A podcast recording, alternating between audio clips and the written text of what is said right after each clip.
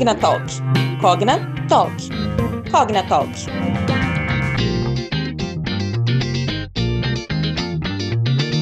Oi, gente, tudo bem? Aqui quem fala é a Julie Baptista e está começando o primeiro episódio de 2022 do nosso Cognatalk.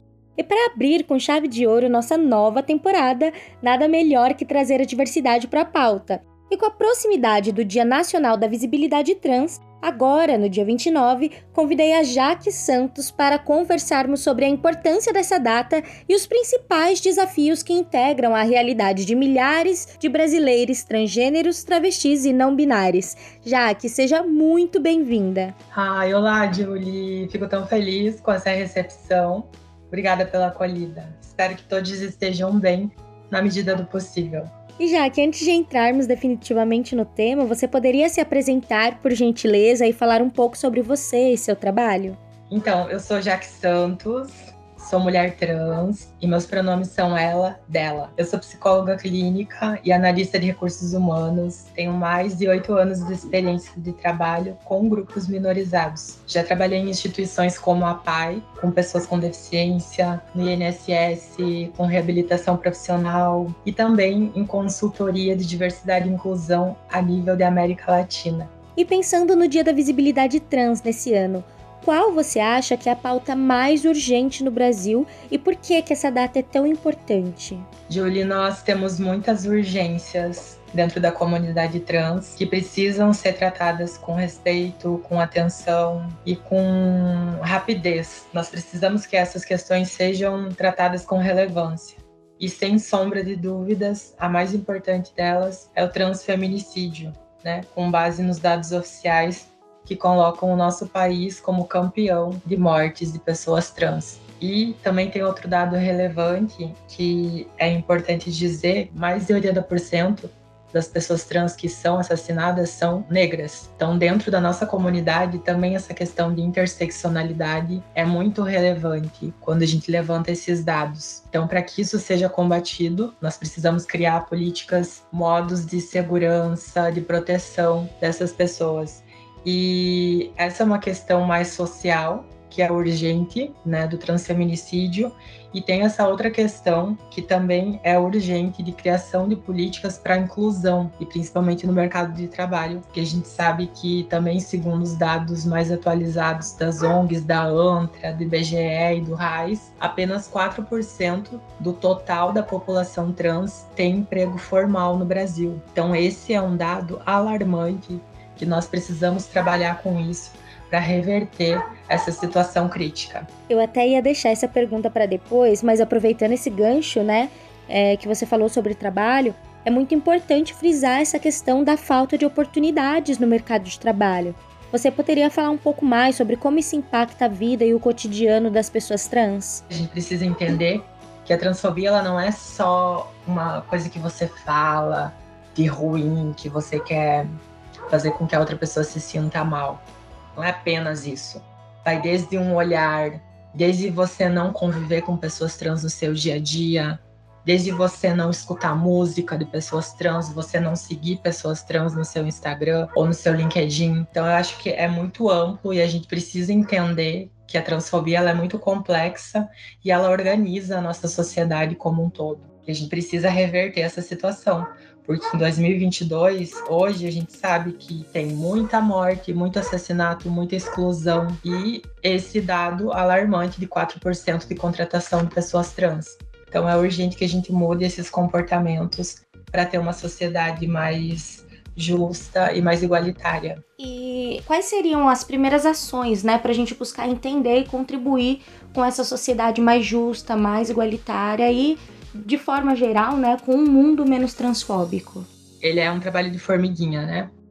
Porque, Julie, para você ter noção, eu fui educada, quando eu era criança, a ter medo de travesti e de pessoas trans. E quando eu era criança, eu nunca imaginei que eu era uma pessoa trans. Então, entender que, que a gente é educada desde criança a ter medo, isso é muito importante. E a gente precisa desconstruir esse viés inconsciente de preconceito, de discriminação, de ódio, para construir outros modos de se relacionar com pessoas trans. Então, o que, que é o principal para a gente se questionar e para a gente começar a colocar em prática a partir de hoje? Será que eu estou convivendo com pessoas trans no meu círculo de amizades? Será que eu estou consumindo conteúdo de pessoas trans? Será que eu tô tentando entender esse universo, tentando entender como se comunica? Eu acho que essa disposição a fazer amizade é o primeiro passo para a gente combater a transfobia. E falando de disposição, essa disposição, né, já que tem que ser genuína.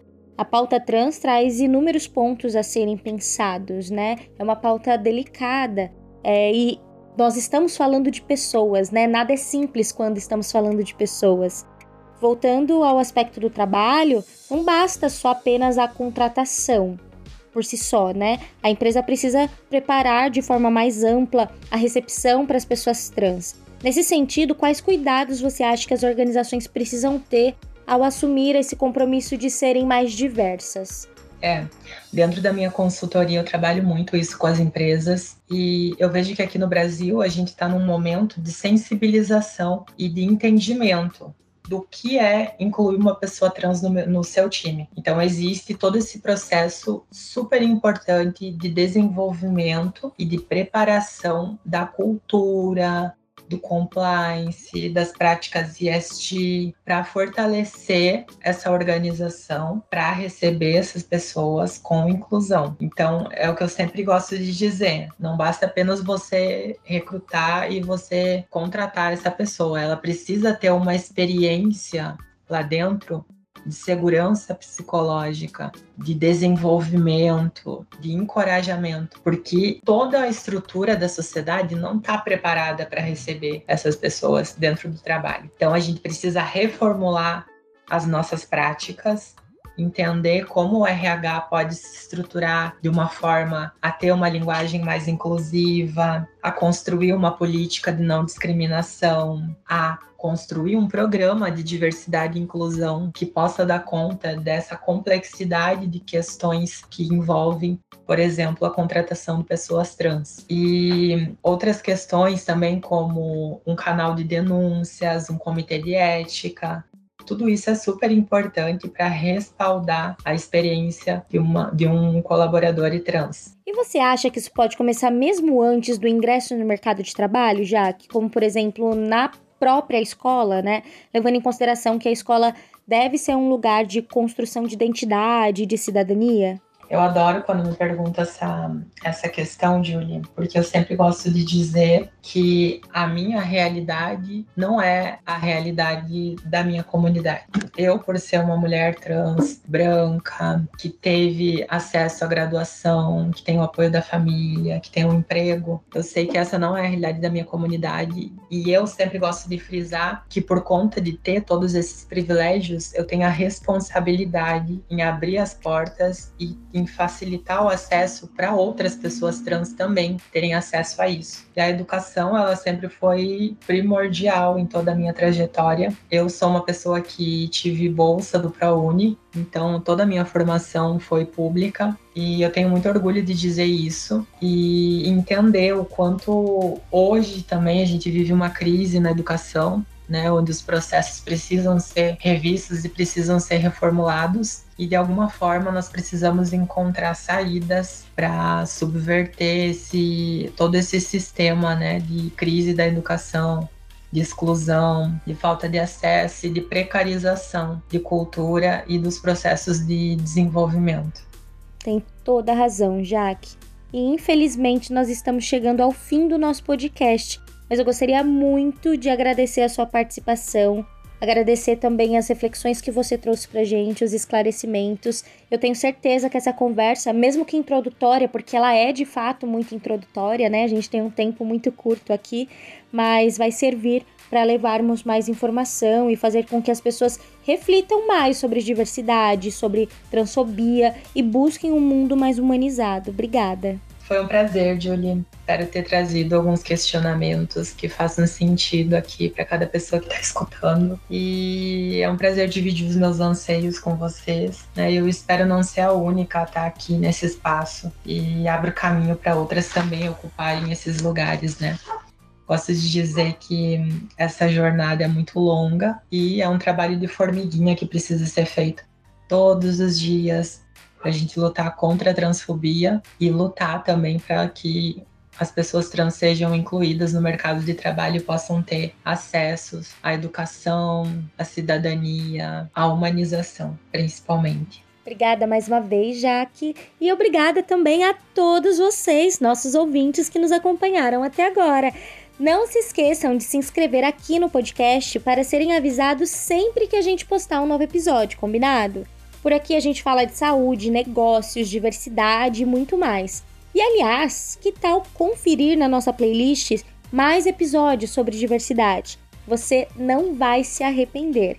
Fico por aqui e até o próximo Cogna Talk. Tchau, tchau. Cogna Talk. Cogna Talk. Cogna Talk.